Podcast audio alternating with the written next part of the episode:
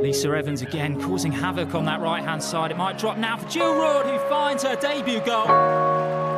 She's been exceptional all afternoon, causing West Ham all sorts of problems. And again, the danger came from this right hand side. Lisa Evans again instrumental.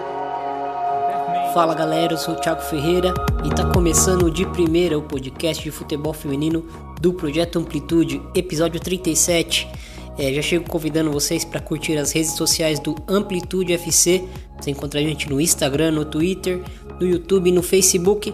E no Twitter você também encontra a arroba do de primeira, o arroba underline de primeira. Você também consegue encontrar o podcast por lá. Curta os podcasts do nosso feed do Amplitude, você vai encontrar lá o Banho de Cuia, você vai encontrar o Dois Toques, você vai encontrar o La Plantilha e também o Ampliando. Acompanhe nosso mídia, nossas redes sociais, ouça-nos no Spotify, Castbox, Stitcher e demais agregadores. Estamos no Planeta Futebol Feminino, o maior portal de futebol feminino do país. E você também encontra a gente no HTA Esportes, o site especializado em esportes. Tá sempre lá postando nossos podcasts. E hoje vamos falar de futebol feminino na Inglaterra. É, já vou chamando meu amigo de sempre. Fala, Bruno Bezerra, tudo bem? Tudo beleza, Thiago? Vamos falar um pouquinho sobre esse boom do futebol na Inglaterra, né? Falar sobre a seleção, a, a, as Lionesses e também sobre a FAWSL, a, o campeonato inglês feminino que tem muitas novidades para essa temporada. Enfim, muito, um tema muito interessante para a gente debater hoje. E o primeiro convidado, temos dois convidados hoje. O primeiro convidado que eu vou apresentar é o Eduardo Costa, da PL Brasil. Fala, Eduardo. E aí, Thiago, Bruno, e aí, galera que participa aí do De Primeira, a convidada também que já, já vocês vão apresentar. É um prazer estar aqui falando com vocês, por ter, ter sido convidado para esse podcast. Como você falou, né, eu escrevo para a PL Brasil, que é o maior site do Brasil de conteúdo exclusivo sobre futebol inglês e falo também sobre a WSL, sobre futebol feminino. É, é, muito legal acompanhar essa liga, ainda mais se você tiver um time, como é o meu caso. E é isso aí, espero que seja um ótimo programa. E mais uma vez, obrigado pelo convite. Sou um ouvinte do de primeira e é uma honra estar aqui hoje. A honra é nossa de ter um representante da PL Brasil aqui com a gente para trocar uma ideia. E a outra convidada, Kátia Valentim, do Planeta Futebol Feminino. Fala, Kátia. Oi, boa noite a todos. Sei lá que horas vai sair, então boa noite, boa tarde, bom dia. Estou é, muito feliz né, em participar aqui do programa pela primeira vez e vamos aí nessa experiência. É isso aí, vamos falar do futebol feminino na Inglaterra. Bora lá!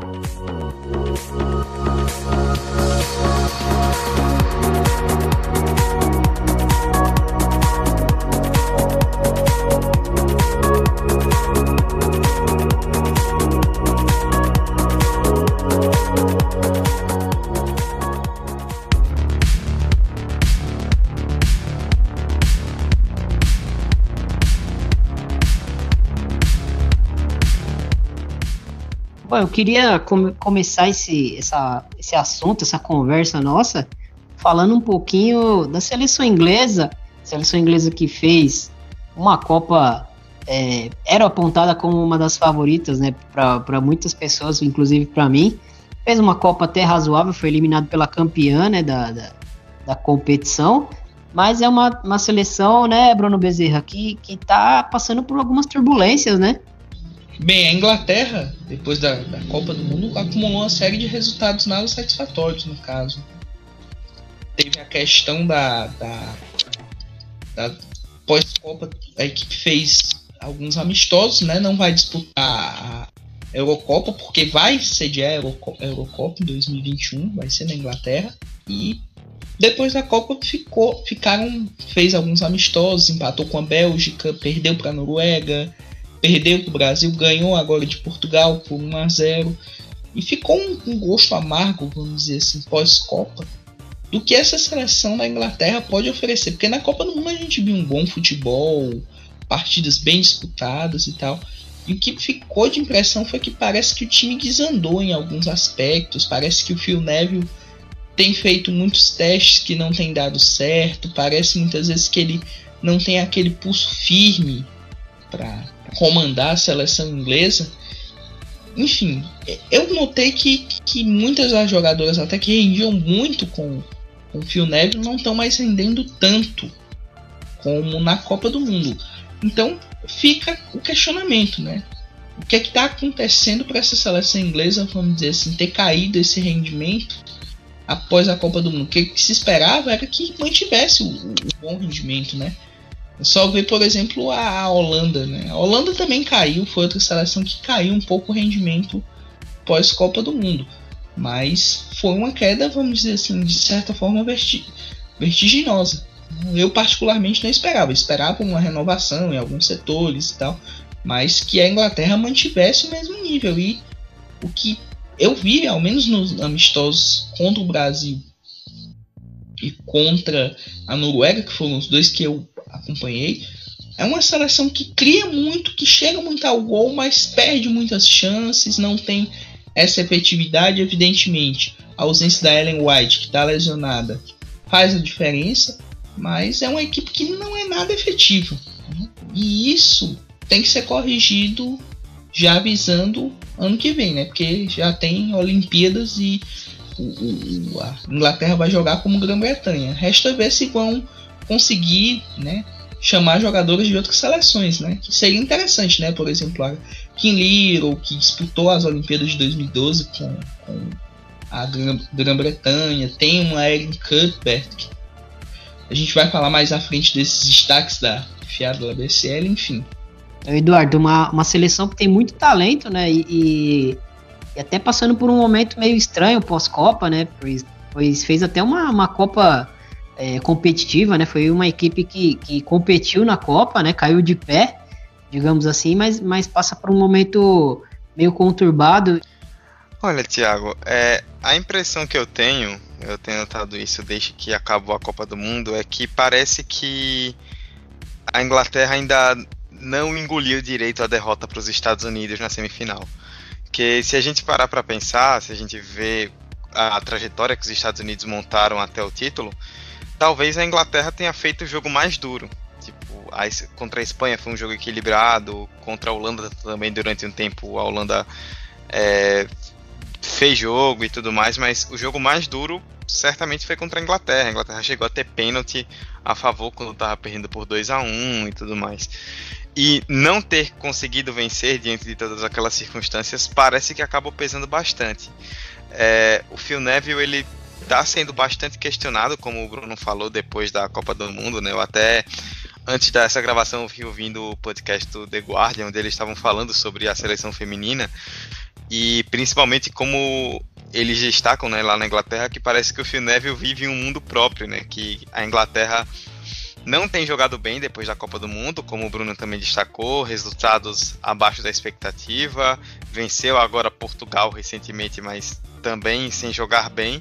E ele nas entrevistas diz que o time está jogando muito bem, que as performances estão sendo ótimas, que as jogadoras estão desempenhando um papel excelente. Quando quem vê o que está acontecendo dentro de campo, sabe que a coisa está bem diferente disso. É, também é, ele está respondendo à pressão de uma forma um pouco agressiva, com repórteres nas coletivas e tudo mais. Parece que ele está sentindo um pouco esse momento e acaba passando isso para dentro de campo. Né? A gente vê a Inglaterra que teve, tem dificuldades para fazer gol. Tipo, principalmente quem viu o jogo contra o Brasil percebeu, né? Como a Inglaterra criou, principalmente no primeiro tempo, e não fez gol. É um time que às vezes parece que se perde um pouco dentro do jogo. E, enfim, os resultados não são bons. E como o Bruno citou, né? A, a Euro 2021 é na Inglaterra. E depois de ser terceiro colocado em 2015 na Copa e quarto lugar agora em 2019, a Inglaterra chega com pressão para brigar pelo título. Então, é, se a caminhada até lá for ruim, ou se o resultado lá também não for bom, também contando com a Olimpíada no que vem, é, a coisa vai ficar ainda mais pesada. E, Kátia, a gente deu para perceber que, principalmente para quem ainda não tinha acompanhado a seleção inglesa, né? Contra a seleção brasileira, percebeu que é uma equipe que, que tem uma ideia de jogo ali, tem uh, recursos, sabe o que está fazendo em campo, mas ao mesmo tempo parece que é uma equipe que oscila muito fácil dentro dos jogos, né? Fez um, um grande primeiro tempo contra o Brasil, é, com aquele problema que o, que o Bruno até citou, né? a questão das finalizações, uma equipe que gerou muito jogo, que, que tinha um volume de jogo muito grande, mas que não conseguia uh, finalizar né, com, com, um pouco mais de capricho contra o Brasil e acabou pecando o, pato, né? Bom, é, eu, eu compartilho um pouco da, da opinião do Eduardo e a questão da, desse momento atual da Inglaterra não é só uma questão técnica, eu acredito que seja mesmo também uma questão emocional.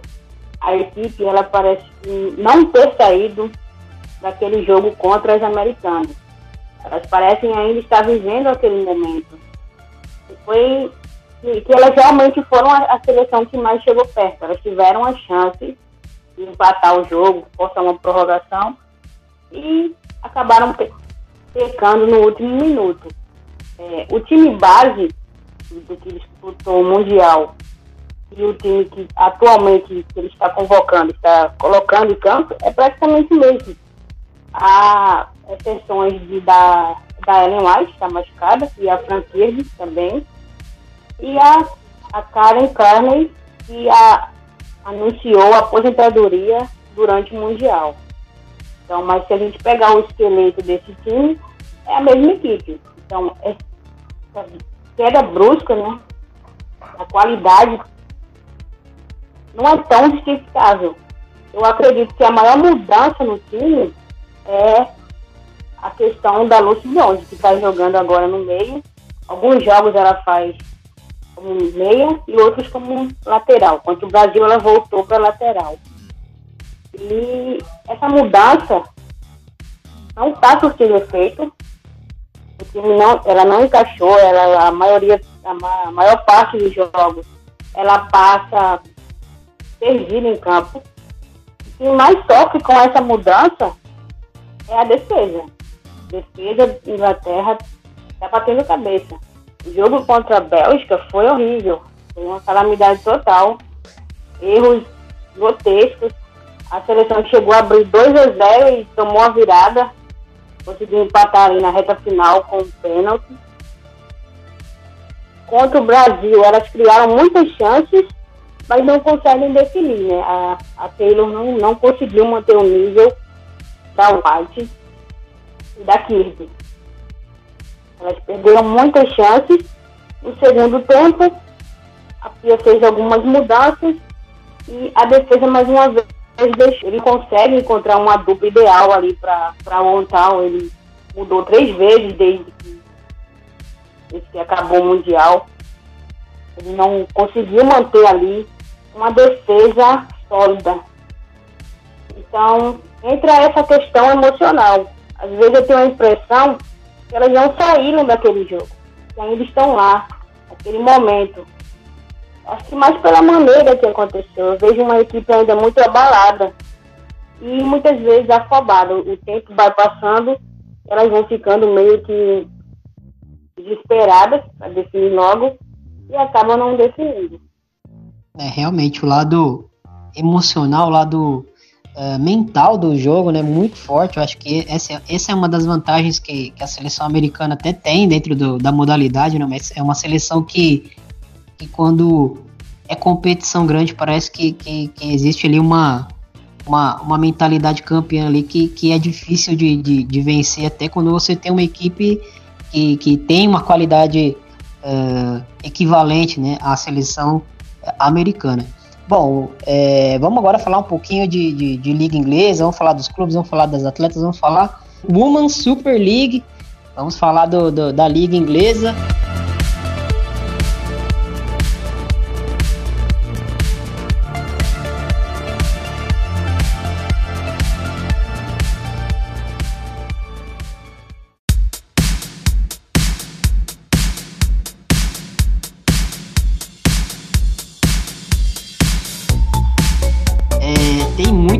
Gente falar aqui, a gente vai responder também algumas perguntas, mas primeiro eu queria passar pro, pro Eduardo para falar um pouquinho é, quem, são, quem são as equipes do, do, da competição, as equipes de mais destaque, uh, quem você vê nesse momento assim com, com grandes chances de, de título?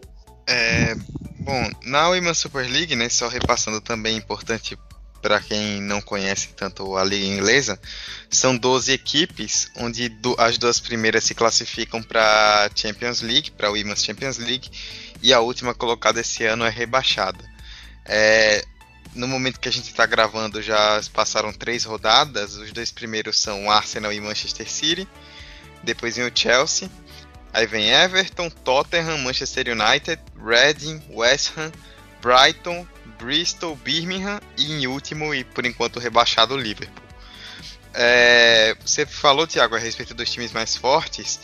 Eu vejo que o título ele não deve sair da briga entre os times que já estão nas três primeiras colocações: Arsenal, Manchester City e Chelsea. São as três equipes é, mais fortes do futebol feminino inglês. Tem até uma certa vantagem em relação às outras equipes, já com trabalhos mais estabelecidos principalmente o Arsenal e o Manchester City. O Chelsea a gente vai até falar depois um pouco, deu uma patinada na temporada passada. E não me parece que vai fugir disso. Eu vejo que o Everton me parece ter um time interessante, começou bem. O Tottenham começou surpreendendo, não esperava que o Tottenham começasse ali entre os primeiros, mas para brigar lá na frente, principalmente com, sendo um campeonato longo, é, eu vejo que o Arsenal, o City e o Chelsea estão tão bem posicionados nesse sentido. E lá embaixo, diferentemente do que muita gente pode pensar por conta do sucesso do time masculino, no futebol feminino o Liverpool não, não vem com um bom time, tipo, é, começou essa temporada bem mal, uma equipe bem abaixo do nível até agora, com muitos problemas principalmente na defesa. Eu acompanhei os jogos do Liverpool contra o Tottenham e contra o Manchester United. Foi um time cheio de problemas. Vai brigar bastante ali com o Birmingham, com o Brighton, com o Bristol também, que não começou bem. E me parecem esses também que vão ser os candidatos ao rebaixamento nessa temporada. Kátia, o, o United comprou, né? O Manchester United comprou a ideia, comprou é, a vontade de montar uma equipe feminina é, há pouco tempo. É uma equipe que contratou bastante para essa temporada, mas é uma equipe que ainda não está é, no, no, no, patamar da, das três favoritas. Como é que você avalia esse momento do, do, do United? É um momento de transição ainda? Qual que é a sua visão? Ah, sem dúvida, fez boas contratações. Trouxe aí a holandesa Jess que destacou na Copa do Mundo. Ela tem muita qualidade e, sem dúvidas, vai ajudar muito a equipe, mas ainda é cedo, é um momento de transição. A equipe ainda precisa aprender a jogar a competição. Primeira participação, não, não tem ainda o que é necessário para disputar as primeiras posições. Eu acredito que vai ficar ali no meio da tabela, não deve brigar lá embaixo, deve ficar no meio da tabela. Talvez consiga ali uma quarta, quinta colocação, que já é muito. É, é uma equipe que, a longo prazo, tem tudo para chegar ali entre as primeiras, mas não para essa temporada. Bruno, como é que, como é que tu tá avaliando, Bruno, essa, esse início de, de competição? Tu acha que, que o Arsenal vai conseguir reeditar a campanha histórica da temporada passada? Tem boas chances, né? O time do Arsenal manteve a base, né? trouxe alguns reforços pontuais, né? Só para citar alguns, trouxe do, duas do Bayern de Munique, né? Especificamente a, a, a holandesa Gil Roche e a goleira austríaca Manuela Zinsberger, né? E mantém o nível. O Arsenal, acompanhei os jogos do Arsenal tanto pela, pela FAWSL como pela Champions League. O nível tá muito bom a recuperação da Jordan Noobs, no caso, que passou um tempo lesionada, teve uma lesão grave, tanto que ficou fora da Copa do Mundo, até um tema que muita gente se questiona, que a, a o meio-campo da Inglaterra sentiu falta da Jordan Noobs, que fez uma excelente temporada 2018-2019. Né? E a, a Noobs voltando ao time, time do Arsenal é muito importante, né? Que ela é uma meio-campista que tem vamos dizer assim, muita inteligência tática, né? Uma camisa, vamos dizer assim, ela jogando com a Kim Little dá uma, uma, tem uma sintonia muito boa no meio campo, né? E isso é essencial para o time do John Montemurro, né? Que é um, um, treinador muito competente, australiano, e que vem desenvolvendo um bom trabalho no Arsenal, tanto que até se especulou alguns rumores que ele poderia assumir a seleção dos Estados Unidos, mas que foram desmentidos aí. Ele permanece no Arsenal por enquanto. Quanto às demais equipes do Manchester City, vem numa, vamos dizer assim, com algumas incertezas. É um time que joga bem, mas que puxa um pouco da seleção inglesa. É uma equipe que tem alguns problemas na questão da, da, do ataque, né? Tenta recuperar essa, essa, vamos dizer assim, força no ataque com a contratação da Ellen White, que está lesionada, deve voltar em breve, um atacante mais de referência. Também contratou muito bem uma, uma, uma jogadora que me chamou a atenção temporada passada, que é a, a Yofe Manion, que é uma zagueira que também joga na lateral direita. Né? Foi eleita a melhor zagueira da última FAWSL jogando pelo Birmingham City. Né? Um time, vamos dizer assim, de menor expressão, mas que sempre faz boas temporadas né? na, na FAWSL. A, a, a Yoff Manion foi um reforço muito interessante para o setor defensivo do, do Manchester City, que já conta com Stephanie Houghton, capitã da, da Inglaterra, e com a Gemma Bonner, que oscilou um pouco temporada passada, ex-Liverpool, né? Também jogou muito tempo no Liverpool. Foi a capitã, inclusive, do título do Liverpool, na, dos dois títulos do Liverpool na FAWSL. E oscilou um pouco temporada passada na primeira temporada dela no Manchester City, mas vem jogando bem. A, a, a, é, conquistando confiança, mostrando o, o, o porquê que ela foi contratada pelo, pelo Manchester City. É uma zagueira que, até para a seleção inglesa, já, fez, já disputou até um Eurocopa em 2013, mas é um nome, vamos dizer assim, interessante para esse, esse ciclo. Já o, o, Chelsea foi até a Noruega, buscou a Guro que fez uma ótima Copa do Mundo e conseguiu manter seus principais nomes, né? Talvez a única perda, uma perda significativa tenha sido a Lindau, né? Que fez uma Copa do Mundo muito boa com a seleção sueca, tanto que ficou entre as três melhores goleiras do mundo, e que não renovou o contrato foi para o Wolfsburg, né? E mais o Chelsea de toda forma tinha a experiente Carl Telford, goleiro de seleção inglesa, e, e também tem a Anne-Catherine Berger, que jogou no Birmingham, jogou no PSG, também é uma goleira experiente. Então não sentiu tanto. Já o Everton, o Everton ele fez, vamos dizer assim, manteve a base do time, um time que tem algumas estrangeiras, trouxe uma, uma goleira também, trouxe a experiente, a, a Corpella, goleira finlandesa, ex-Bayern Munique, estava jogando no futebol na Noruega. Foi um reforço muito interessante, tem feito boas partidas no Everton, que conta com algumas jogadoras interessantes, né? Tem a, a, a, a, a Kariman, que é holandesa, uma meio-campista, vamos dizer assim, muito inteligente. Né? é uma camisa, vamos dizer assim, uma camisa 10, que não é uma camisa 10 clássica, ela é uma camisa 10 moderna, porque ela sabe defender muito bem, ela sabe criar muitas jogadas, ela é boa na bola parada, é um, um, um motor, meio que um motorzinho desse time do Everton. Aí falando do Tottenham, o Tottenham também se reforçou bastante para essa temporada, primeira temporada na Elite.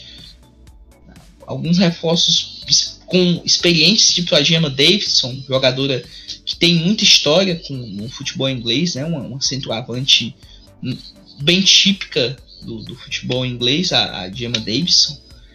O Manchester United, que também contratou, fez algumas contratações, vem para sua primeira temporada na Elite. Groening, sem dúvida, foi a principal contratação do time. O Reading, que manteve a base, é uma equipe que é sempre perigosa enfrentar o Reading. Aí o Ham, que também tem muitas estrangeiras e fez uma temporada mediana, que foi a primeira temporada na Elite, e pelo visto também vai se manter assim. O Brighton, que é uma equipe que também não tem tanta força assim, mas tem a, a, a, Hope Powell, que é a, a treinadora, a treinadora experiente. O Bristol, que tem sido para mim uma das decepções, né? O Bristol tem uma equipe bem, vamos dizer assim, eu esperava uma equipe mais de meio de tabela e não sem nem prática, só com um ponto até agora. Birmingham e Liverpool as grandes decepções, né? né? Sem pontuar até agora, né?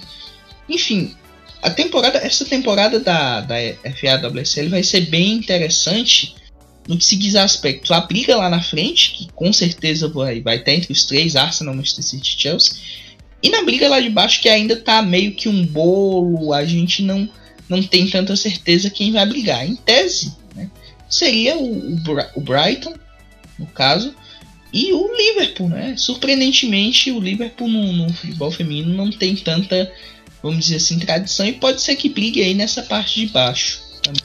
Vou perguntar para a Kátia primeiro e depois, é, se o Eduardo quiser complementar, ele também pode ficar à vontade.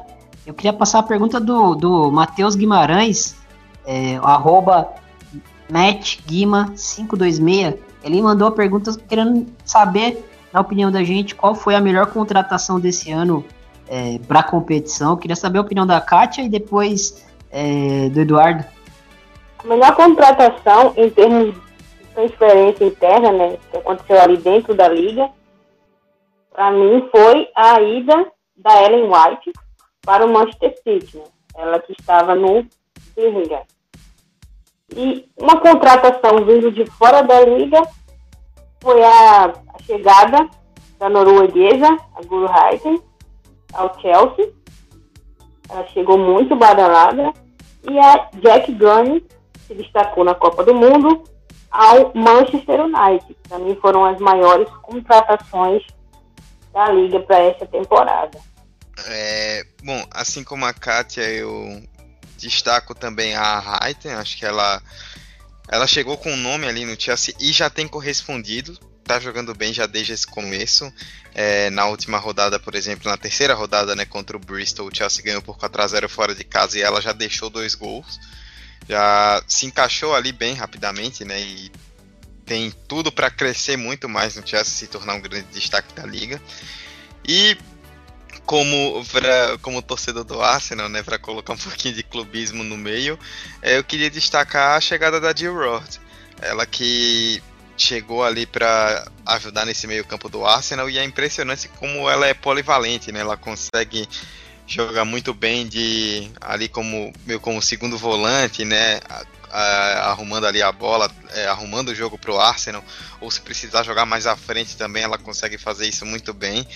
Ela já se encaixou, já se tornou titular do time, já com boas exibições, mostrando adaptação imediata. Acho que a Roth tem tudo para ser um dos grandes nomes também entre as meio-campistas do campeonato e por isso eu também destaco a contratação dela.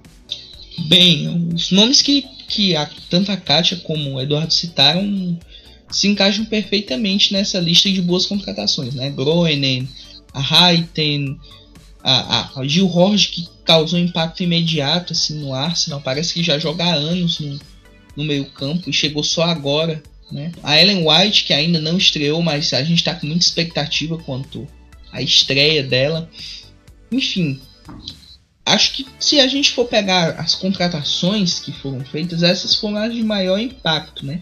Tiveram outras contratações, como eu citei a, a, a Manion, que foi a melhor zagueira da última Women's Super League, saiu do Birmingham e foi pro, pro Manchester City. Tem também a, a uma, uma, contratação que a gente sempre botava muita fé, mas que o Liverpool precisava de, um, de uma meio campista, vamos dizer assim, com mais criatividade foram lá e trouxeram a Melissa Lawley do, do, do Manchester City.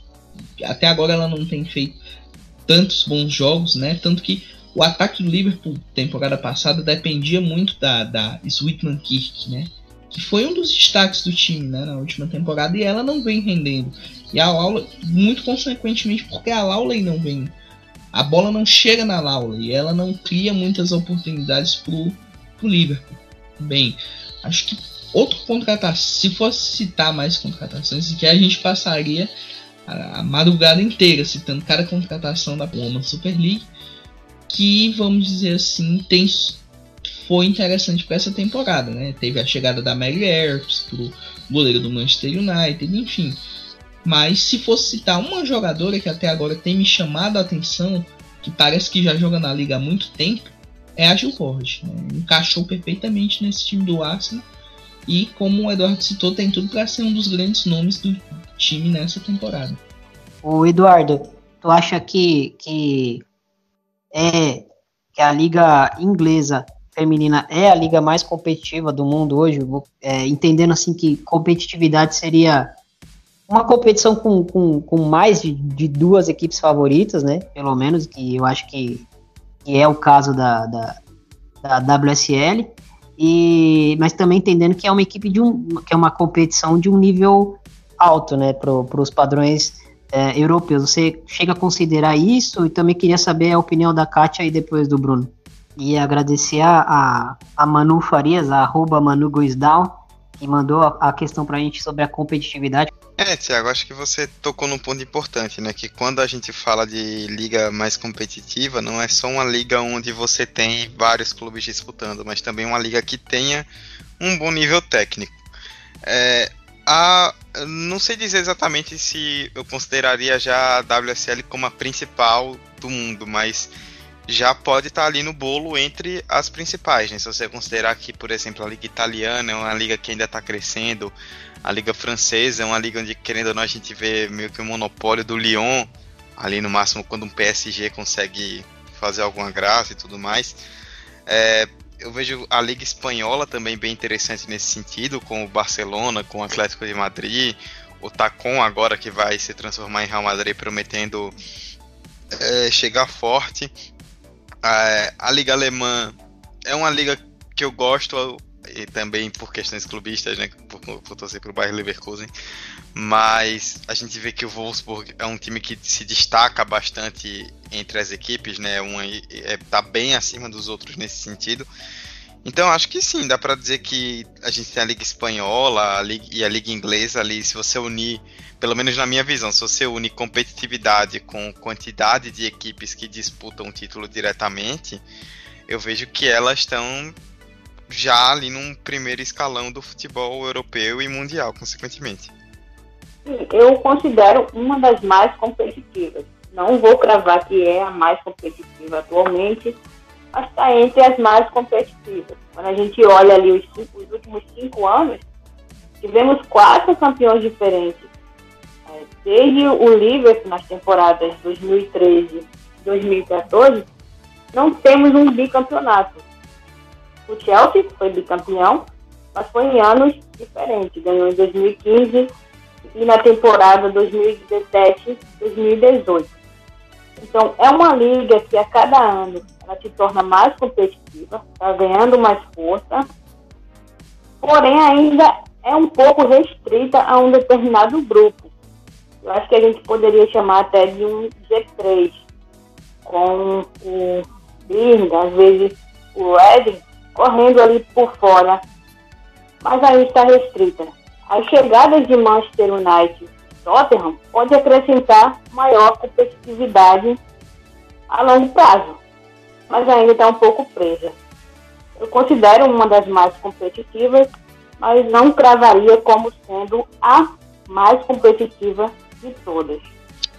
Bem, a FAWSL, para quem começou a acompanhar já há um tempinho, eu lembro que eu assisti a umas quatro ou cinco temporadas atrás e era modo semi-profissional. Então, muitas jogadoras, eu vou citar até um exemplo de uma, que é, talvez vocês não lembrem, mas ela disputou a Copa do Mundo 2015, que é a Claire Haffert.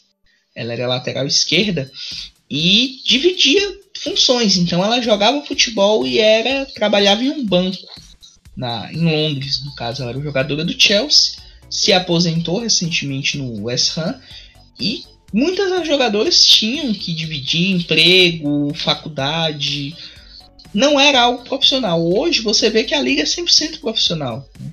Então, atrai muitas jogadoras. Você vê, por exemplo, a Groningen, que jogava numa liga teoricamente mais competitiva, que é a, a Liga Alemã, decidiu ir para a FAWSL, uma equipe recém-promovida à primeira divisão. Isso, vamos dizer assim, não é muito comum. Né? Não seria muito comum no futebol masculino, por exemplo. Um jogador sair de um time, vamos dizer assim, mais consolidado para ir para uma equipe estreante na primeira divisão. Pedrola, que são ligas que estão crescendo, no caso, a Liga Iberdrola e a WSL. E, para mim, hoje, não há liga melhor de se acompanhar, no caso. Ou seja, se eu, se eu quiser assistir o, o, enquanto o Eduardo, que é torcedor do Arsenal, quer assistir o jogo do, do Arsenal, eu que não, não torço tanto pro Arsenal, posso querer ver, sei lá, o jogo do Tottenham, o jogo do Chelsea, enfim. E isso facilita muito, isso contribui muito, no caso, para o desenvolvimento da liga. Agora, hoje, eu considero sem dúvida que a FAWSL é a mais competitiva na Europa. É uma coisa que o Bruno falou, achei bem legal para a gente destacar, que é como esse crescimento foi rápido, né? Até alguns anos atrás, a WSL tinha um nível muito, muito abaixo do, do que a gente pode considerar de bom. É, tinha, tinha pouquíssimos times ali realmente que você via realmente profissionais ali competitivos. E hoje a gente já vê uma liga bem mais consolidada. É, esse, o trabalho da FA nesse sentido foi muito interessante né? E aí casou também com o crescimento da seleção inglesa. E é legal isso também que o Bruno tocou a respeito das transmissões, né? É bem fácil você assistir por conta do stream da WSL em qualquer lugar do mundo. E essa divulgação, essa facilidade para ver, para acompanhar as transmissões, certamente é um incentivo a mais, né? Eu, por exemplo, citei também que eu torço pro Bayer Leverkusen e eu mesmo comento com o Bruno que às vezes é um parto achar link da Frauen Bundesliga para assistir, enquanto a WSL é rapidinho, é bem fácil. E isso com certeza atrai mais público e mais visibilidade para o campeonato.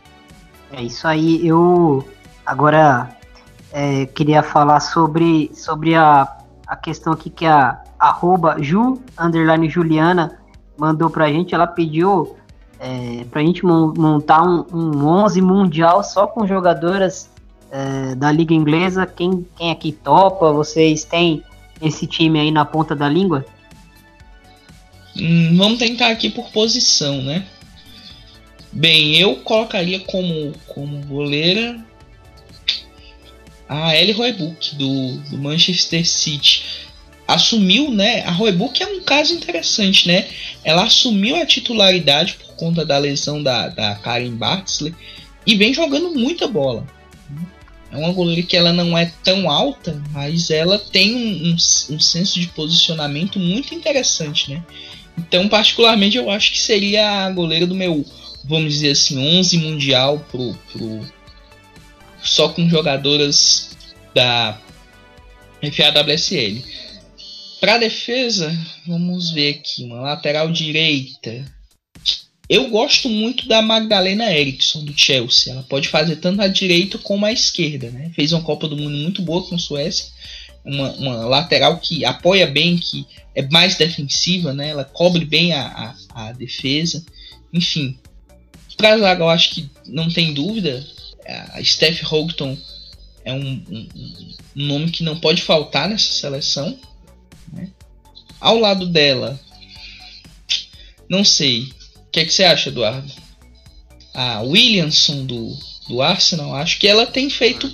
A Williamson, Williamson, eu particularmente não gosto dela de zagueira. Eu acho ela muito esguia para ser zagueira. Ela não tem, vamos dizer assim, essa postura de zagueira. Eu gosto mais dela no meio-campo. Mas ela tem feito bons jogos até na, na zaga. Ela é Williamson. É, Bruno, na, na minha eu, eu pensei na Williamson, mas eu também levei em consideração o que você falou. Eu coloquei a Millie Bright, a zagueira do é Chelsea. É verdade, a Millie Bright. É, gosto muito da Bright. É, o Chelsea, na verdade, também é, tem bons nomes para defesa, né? Você citou a Eriksson, mas eu também, como lateral direita, só fugindo rapidinho, coloquei a, a Hannah Blundell. Gosto muito, inclusive na temporada passada, se não me falha a memória, ela entrou no, no time do ano da WSL como lateral direita. E é isso, acho que a, Hout, a Steph Houghton com a Millie Bright faria uma ótima dupla de zaga. É, em teoria, é a dupla de zaga da, da seleção inglesa, né? A, a Millie Bright tem só um problema que ela é um pouco, vamos dizer assim, disciplinada, né? Tanto que na Copa do Mundo ela fez uma, uma falta teoricamente boba e foi expulsa, né? Uma zagueira que é muito até manda pegar esse, esse gancho que a Amanda, Amanda Marinho do, do passa no DM sempre fala que ela é uma zagueira muito corpulenta, né? Lembra quem acompanha mais o futebol masculino, o, o Sully, o Nicolas Sully do, do Bayern de Munique, né? Muito, vamos dizer assim, muito física, vamos dizer assim. Mas eu acho que a minha a defesa tá fechada aí com, com esses nomes aí. A Blundell que não foi a Copa do Mundo, eu fiquei até decepcionado na lateral direita, muito talentosa até. podia ser um bom backup pra bronze. Faltou, faltou a lateral esquerda, né? Dá pra, dá pra é, pensar na Greenwood, né, Kátia? É, mas ela não está mais na Ah, liga. ela saiu, ela saiu, né? Ela foi pro Lyon, né? Na defesa, em questão da zaga, eu concordo com os meninos em questão da, da Bryce, mas eu não coloquei ela, né? Eu fui um pouco clubista. Eu coloquei a Claire Harrell. Eu gosto muito dessa zagueira. Eu acho ela uma grande zagueira. E eu colocaria ela junto com a, com a Stephanie Rontão. Na esquerda vocês colocaram quem, gente? Eu fui de Erickson, Magdalena Erickson. Acho que jogou a Copa do Mundo como lateral esquerda. Acho que é ela mesmo. Eu fui de Demi Stokes, é, lateral esquerda da seleção inglesa. Na temporada passada também foi é, lateral do, do time do ano da, da WSL. Foi a lateral esquerda da, da equipe ideal, né, digamos assim, da temporada. Gosto da Stokes e coloquei ela como a minha lateral esquerda desse time. Eu também fui de Demi Stokes. É, Madalena Erickson, a Woltown, a Harrell e a Demi Stokes. Certo. E, e iniciando o meio campo aí, é, é Nubes e mais, mais três ou, ou, ou tem mais debate?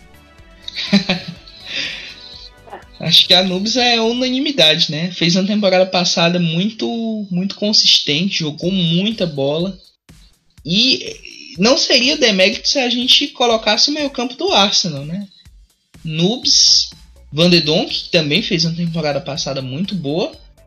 E a Kim Little também, né? Que capitã do Arsenal, é uma jogadora bem importante. Se fosse num 4-3-3, acho que essas três talvez seriam o meu meio campo. Mas aí eu ficaria preocupado quem é que ia ficar na marcação, né?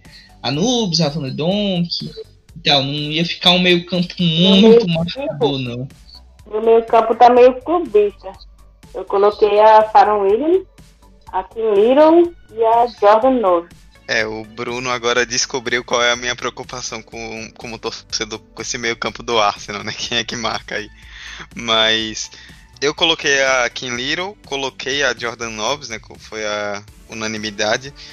E eu pensei em colocar como é, a Farah Williams também, mas eu coloquei a Ji Soo-yoon do Chelsea. É, eu, eu fiquei na dúvida entre a Farah Williams, a própria Van de Donk, tem a, a Rorda, Jack Groening, o que não falta gente aí, quebrei bastante cabeça. Mas a, a Yuma coreana, ela, ela soma tudo, né? Qualidade individual, com é, títulos, prêmios individuais, ela tem um destaque muito grande, já está há anos aí no Chelsea. E foi minha escolha para completar. Eu coloquei três né, no, no meu meio campo com três atacantes e ela quem fechou o meio campo. Acho que também tem, tem outros nomes aí, né? No caso, a Kariman, que, que eu citei né, anteriormente, é uma excelente meio-campista. Uma que a gente esqueceu, né? Que fez uma temporada passada muito boa e fez uma Copa do Mundo bem interessante. Foi a Lucy Stanford, do, do Birmingham City, né? Apesar da, do, desse começo não muito bom do Birmingham City, ela acho que se encaixaria nesse meio campo. Tem boas opções aí pra gente encaixar nesse, nesse meio campo, com toda certeza. É um baita do meio campo, uh, com todas essas alternativas aí que vocês é, colocaram, debateram. Mas agora vamos falar um pouquinho desse, desse ataque, desse trio de ataque aí. É, eu gosto bastante da, da, da Fran Kirby. Ela não é uma atacante de fato, ela é uma jogadora que, que atua mais na entrelinha e, e fornece muito, muito passe ali, né, de, de, ruptura, mais flutuando na entrelinha mesmo. Ela não pisa tanto na área como uma atacante é, convencional, né, que é mais agressiva, mas ela também guarda os golzinhos dela. Ela, várias competições ela, ela consegue figurar entre as artilheiras, mas eu vejo que o, o ponto forte dela é, é essa entrelinha, né, ela consegue ler e trabalhar muito bem nessa entrelinha. Eu queria saber a opinião de vocês sobre a Fran Kirby e sobre esse ataque aí, Ellen White, enfim, quem que. Edema, quem que vai ser a nove dessa, dessa equipe aí? É, eu gosto bastante da, da Fran Kirby, tanto que eu coloquei ela na minha equipe, no meu trio de ataque, justamente até pelo que você falou, né, Thiago? Ela, ela é uma atacante que não é necessariamente aquela atacante de área, né, que fica ali esperando a bola, ela, ela costuma se movimentar mais, ela busca mais o jogo. Eu gosto muito desse estilo de, de jogador ou de jogadora. É, meu trio de ataque foi, foi basicamente os nomes que você citou, né? A Kirby do Chelsea, a Miedema do Arsenal e a White do Manchester City. E aí entre Miedema e White para ver quem quem fica na área fazendo os gols é joga o colete pro alto e, e ela se resolve, que a qualidade é o que não falta. O, meu, o meu ataque, eu coloquei a eu acho que ela é unanimidade. A Ellen White, também tem essa questão de quem seria titular. Aí tira na porrinha, né? E coloquei a, a Caroline Ware. Eu acho que ela começou a temporada muito bem pelo, pelo City. Então eu, iria com ela, a princípio. Bem, eu acho que o meu trio de ataque não, não tem tantas mudanças assim em relação ao que o, o, o Eduardo e a Kátia falaram, né? Ellen White, a Miedema, a Ji Soyun, a própria Ramona Bachmann, que tem feito às vezes essa, essa função né, no ataque, são nomes bem interessantes. A Nikita, eu ia citar a Nikita Paris, mas ela saiu, tá no, no Lyon, no caso. Foi outra que migrou né, do futebol inglês pro Lyon. Né? Enfim, acho que pro ataque não tem tanta, vamos dizer assim, tantas discussões, né? Tem outros nomes em outras equipes, né, surgindo. Uma jogadora que me chamou a atenção na temporada passada foi a Alicia Lehmann do, do West Ham, um atacante bem veloz, bem interessante. Né? Acho que muito jovem, muito promissora, chegou no West Ham como uma, uma, promessa e tal, pode decolar bem nessa, nessa FAWSL.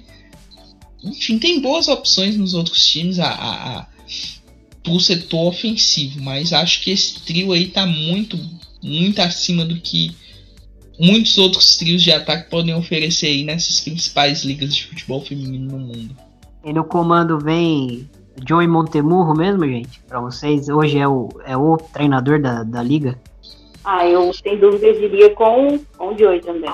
Eu acho que o, o Joey é hoje o melhor treinador da, da, da FAWSL, com certeza. A Emma Reis, eu também gosto da Emma Reis, mas ela tem algo que me desagrada um pouco, que ela é um meio que, vamos dizer assim, cabeça dura, meio que paneleira, a expressão certa. Quando ela confia numa jogadora, ela confia nela até o fim. Ela pode estar jogando muito mal, mas ela, se tiver confiança nessa jogadora, ela não, não tira ela do time. Então, é outra, mas é uma treinadora muito interessante, muito inteligente, desenvolveu bastante esse time do Chelsea. E também o Nick Cushing do, do Manchester City, esse é, eu gosto também porque ele é um pouco mais estrategista, né? Ele pensa bastante o jogo com, com o time do City que tem. E uma treinadora que tem mostrado uma filosofia de jogo bem interessante, né? Estreia dela na, na F, da, da FAWSL é a treinadora do Manchester United, né? Que é a. a, a é a Case Stone, né? Casey Stone, pronto. A Casey Stone, a Casey Stone tá, mostra ideias de, de, de, jogo. A FAWSL tem muito, muito bons, treina, muito bons, bons treinadores e boas treinadoras, né? Casey Stone é uma que se encaixa nessa nova geração. A Vic Jepson, apesar do, dos maus resultados do Liverpool, tem algumas ideias interessantes de jogo. Enfim, mas hoje o John Montemurro é o é o treinador da FAWSL, é o melhor treinador hoje dentro do futebol feminino inglês, sem dúvida. É, eu tô com vocês. Apesar de eu gostar bastante, principalmente do nome da Emma Reis, o, o Joe, pra mim, não tem. Não tem muita comparação, né? Ele tá acima do, dos outros e das outras, é o melhor treinador, sim, do campeonato. E, e vamos, vamos fechar aqui com, a, com, as perguntas, com a pergunta da Letícia, arroba é, L DCS13, ela mandou duas em uma. É, a primeira, ela queria saber, na opinião é, da mesa aqui, o que, que falta para o Chelsea engrenar de vez.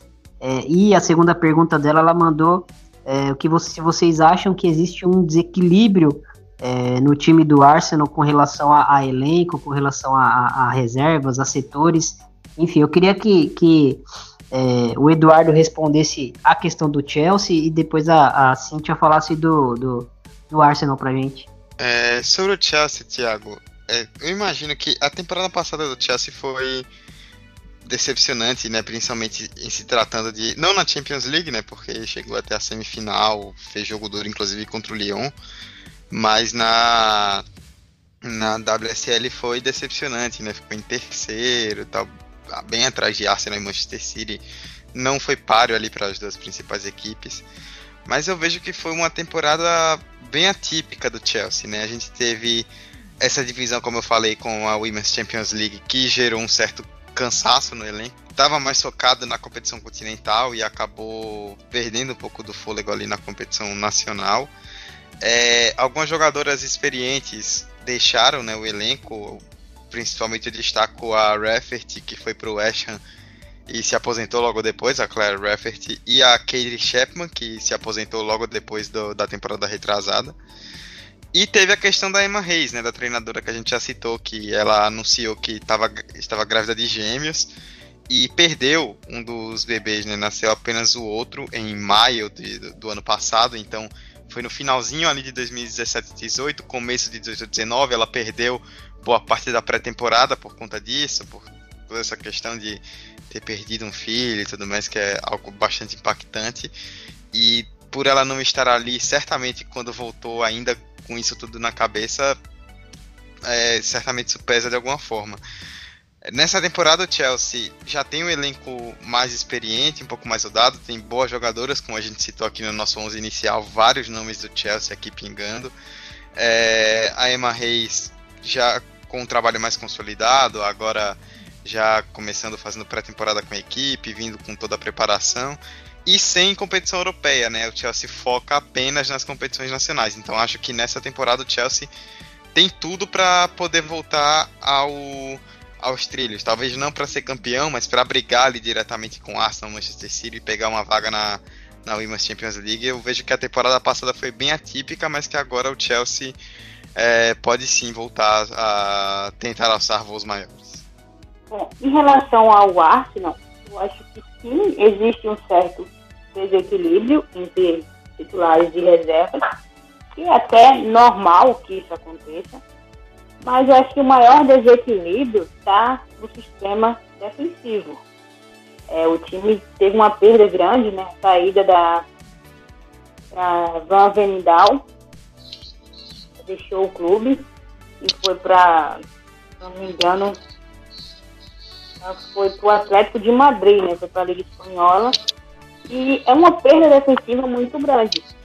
Eu não, não gosto muito da defesa do Arsenal. Eu acho a defesa um pouco fraca, tanto as titulares quanto as reservas. É, muito bem para a Liga Nacional, mas que para Champions preocupa. O o meio para frente é uma, uma equipe muito forte. Os titulares são hoje à frente dos reservas, normal, totalmente natural isso. Né? O meio campo titular é muito forte, com a, com a Giroud, a, a Nobres e a Timiron. É, a Van de Donk, ela não é a titular, né? ela, tem, ela não tem sido a titular, ela tem entrado durante os jogos e, e mantém o nível, consegue manter esse nível. Claro, substituir uma Viviane Miedema é muito difícil. Então, há esse desequilíbrio, mas a maior balança pende mais quando o quesito é a defesa.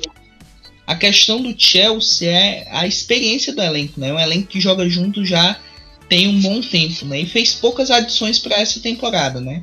Literalmente a única adição feita foi a Golohaiten, que já chegou com impacto imediato, vem jogando muito bem.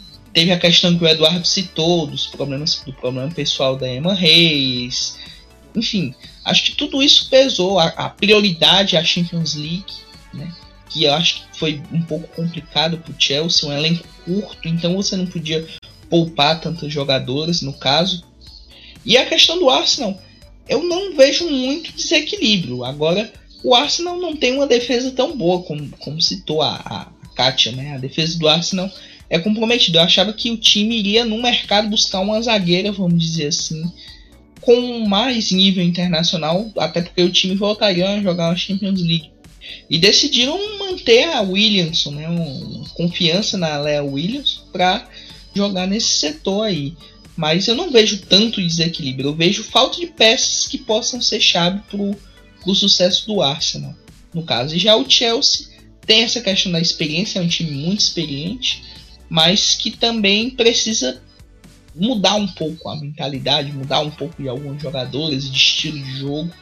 Enfim, até a continuidade da, da Emma Reyes né, para a próxima temporada, vamos dizer assim, foi teoricamente questionada, né, até porque muitos rumores né, sobre se ela podia assumir a, a seleção americana, a seleção inglesa, enfim.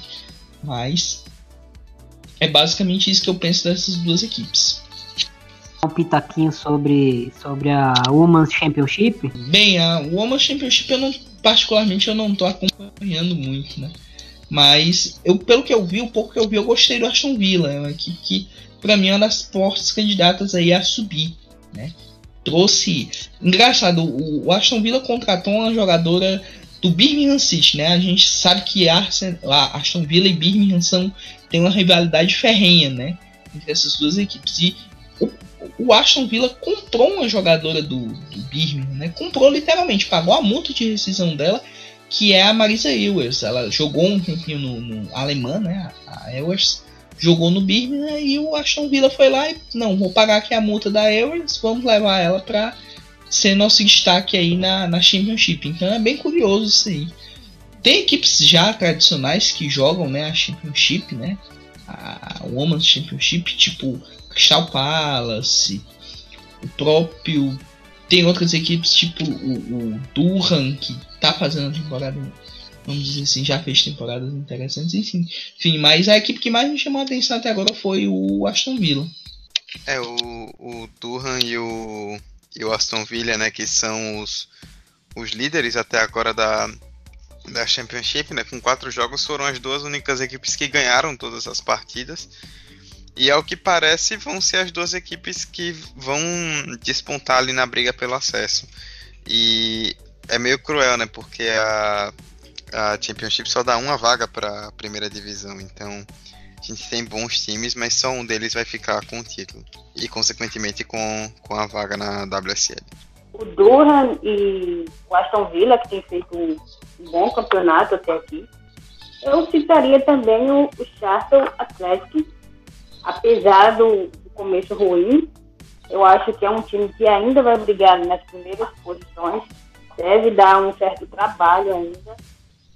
Tem dois jogos a menos em relação a algumas outras equipes, e eu acredito que vai chegar. A gente vai ter a, a primeira transmissão aí da, da Championship na, no novo site, né? No sábado, eles vão fazer a transmissão do jogo O Atlético e Aston Villa.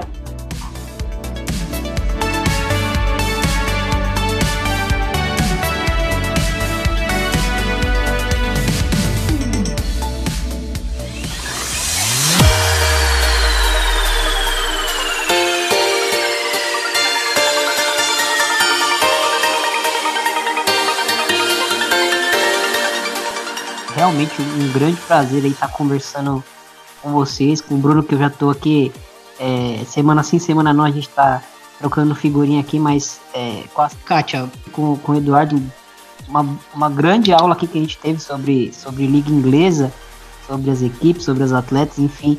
É, vou, vou chamar aqui para deixar o seu contato para a galera, falar onde você está é, falando de futebol, enfim. É, muito obrigado pela sua presença e a porta está sempre aberta para você, tá bom? Eu que agradeço, foi um papo muito legal, gostei muito da participação. É, o meu contato é arroba Tátia Valentim. É sempre o meu nome, qualquer rede social. E agradecer aí ao Bruno e ao Edu pela recepção. Consegui me sentir bastante confortável. Primeira vez, né? Participo de um podcast. E queria deixar aí um, um parabéns para a galera do torcedores do Washington Mystics que venceram hoje a WNBA pela primeira vez. É isso aí, Edu. Muito obrigado pela, pela participação, pela conversa. Enriqueceu muito. Eu hoje eu fiquei mais quietinho eu tava aqui só para aprender com, com o trio aí sobre Liga Inglesa e, e, e consegui aprender bastante. Muito obrigado pela, pela presença e deixa seu contato aí pra galera. Ah, assim eu fico sem graça, bicho. É, eu que agradeço pela, é, pelo convite, foi maravilhoso estar aqui. Eu, como eu falei, sou um ouvinte de primeira e para mim é uma honra poder estar presente, ainda mais falando da, da WCL, né, que é uma liga maravilhosa. É, no Twitter eu tô como arroba Eduardo C. Andrade, tudo junto. Eu andei meio desativado por um tempo, né? Precisando dar uma. Rever algumas coisas aí, mas agora pretendo voltar um pouco mais, principalmente falando aí sobre esporte. Tô, como eu já citei no começo da, do podcast na, no, na Pele Brasil, falando sobre futebol inglês e também, claro, sobre futebol inglês feminino, a WSL e tudo mais. E também sou podcaster, né? Apresento o podcast 45 de Acréscimo, que é feito por estudantes de jornalismo aqui da Universidade Federal de Sergipe, onde a gente fala de vários assuntos relacionados a futebol como um todo. Então, quem gosta de podcast segue a gente lá também. E é isso, agradeço mais uma vez pelo convite e sempre que precisar é só chamar. É isso aí, valeu, Bruno, Bruno Bezerra, da casa. É, baita papo, né, Bruno? Como você diz, mais um podcast entregue. E foi um prazer estar debatendo aqui com essas feras. O Eduardo já conheci o trabalho dele já há muito tempo. A Kátia conheci recentemente, está com a gente ali lá no Planeta Futebol Feminino também. Um trabalho muito interessante. E vamos acompanhar essa FAWSL. Vai ter muitos jogos interessantes por aí. E ver o desempenho dessa seleção inglesa mais pra frente, né? Será que Phil Neville segue até o Natal? Não sei. Cenas dos próximos capítulos. E até a próxima. Valeu, muito obrigado pela presença de vocês para enriquecer o nosso debate. É isso aí, muito obrigado a você que ouviu é, o nosso podcast até o final, aprendeu junto com a gente. A gente tem essa ideia de sempre estar aprendendo juntos com, com os ouvintes, juntos com, com todo mundo que, que participa e faz parte né, dessa, desse, desse grupo que é o de primeira. Não, não somos só é, os integrantes de primeira, a gente está sempre tentando aprender com todo mundo. Tem muita gente falando de futebol feminino é, com muita qualidade. A gente sempre vai ter esse espaço aqui também para aprender com essas pessoas, como a gente fez hoje, como a gente sempre vem fazendo é, esses 37 episódios de primeira. Novamente, muito obrigado e até a próxima. Valeu!